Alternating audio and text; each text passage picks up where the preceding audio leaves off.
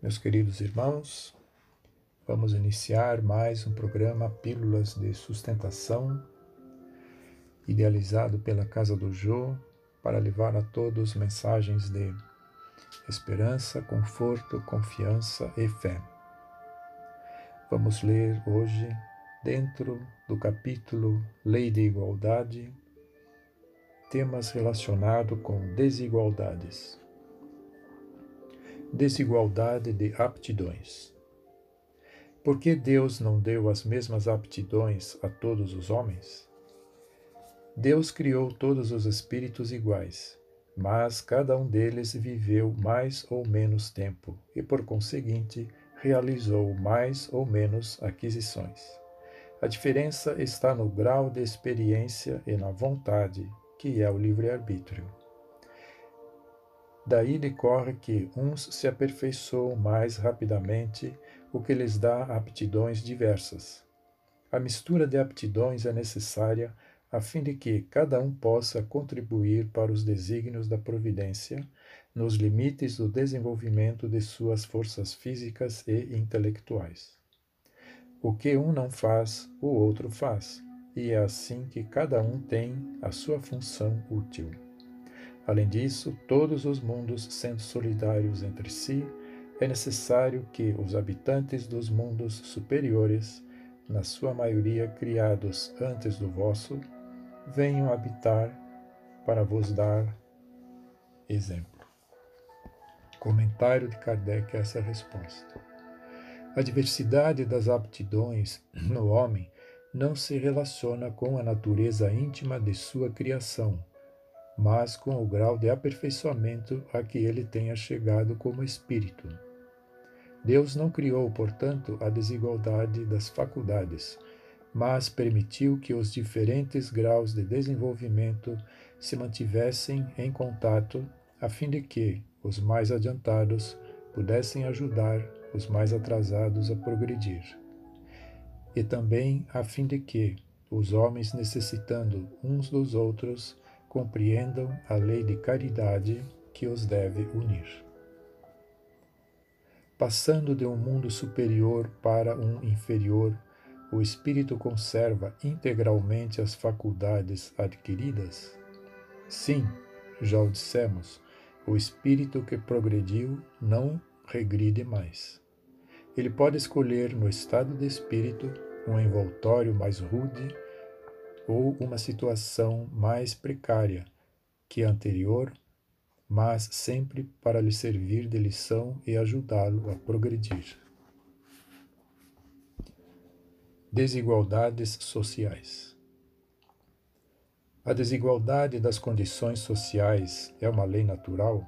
Não, é obra do homem e não de Deus. Essa desigualdade desaparecerá um dia? Só as leis de Deus são eternas.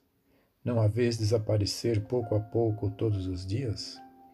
Essa desigualdade desaparecerá juntamente com a predominância do orgulho e do egoísmo, restando tão somente a desigualdade do mérito. Chegará um dia em que os membros da grande família dos filhos de Deus não mais se olharão como de sangue mais puro ou menos puro, pois somente o espírito é mais puro ou menos puro, e isso não depende da posição social. Que pensar dos que abusam da superioridade de sua posição social para oprimir o fraco em seu proveito? Esses merecem a condenação, infelizes deles. Serão oprimidos por sua vez e renascerão numa existência em que sofrerão tudo o que fizeram sofrer. Desigualdade das riquezas. A desigualdade das riquezas não tem sua origem na desigualdade das faculdades que dão a uns mais meios de adquirir do que outros? Sim e não. Que dizeis da astúcia e do roubo? A riqueza hereditária, entretanto, seria fruto das más paixões? Que sabes disso? Remonta à origem e verás que se é sempre pura. Sabes se o princípio não foi o fruto de uma não foi fruto de uma expoliação ou de uma injustiça, mas sem falar em origem, que pode ser má, crês que a cobiça dos bens, mesmo os melhores adquiridos, e os desejos secretos que se concebem de possuir o mais cedo possível sejam sentimentos louváveis? Isso é o que Deus julga, e te asseguro que o seu julgamento é mais severo que o dos homens. Se uma fortuna foi mal adquirida, os herdeiros serão responsáveis por isso? Sem dúvida, eles não são responsáveis pelo mal que os outros tenham feito, tanto mais que o puderem ignorar, mas fica sabendo que, muitas vezes, uma fortuna se destina a um homem para lhe dar ocasião de reparar uma injustiça. Feliz dele se o compreender, e se o fizer em nome daquele que cometeu a injustiça, a reparação será levada em conta para ambos, porque quase sempre é este o último quem a provoca. Sem fraudar a legalidade, podemos dispor dos nossos bens de maneira mais ou menos equitativa. Quem assim o faz é responsável, depois da morte, pelas disposições testamentárias. Toda ação traz os seus frutos. O das boas ações são doces, e os das outras são sempre amargos. Sempre entendei bem isso. A igualdade absoluta das riquezas é possível e existiu alguma vez? Não, não é possível. A diversidade das faculdades e dos caracteres se opõe a isso. Há homens, entretanto, que creem estar nisso o remédio para os males sociais. Que pensais a respeito? São sistemáticos ou ambiciosos e invejosos.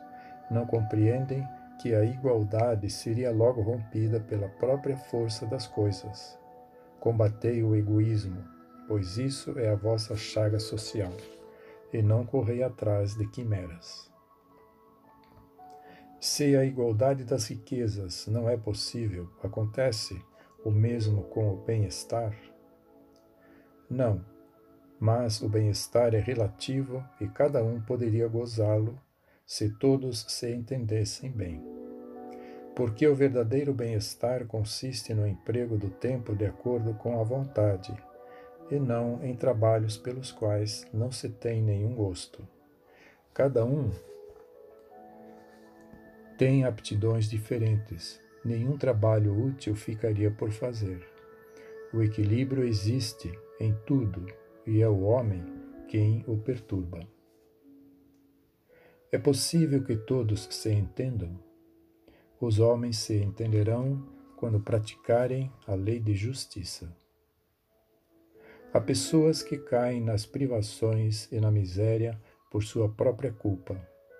A sociedade pode ser responsabilizada por isso? Sim, já o dissemos. Ela é sempre a causa primeira dessas faltas, pois não lhe cabe velar pela educação moral de seus membros?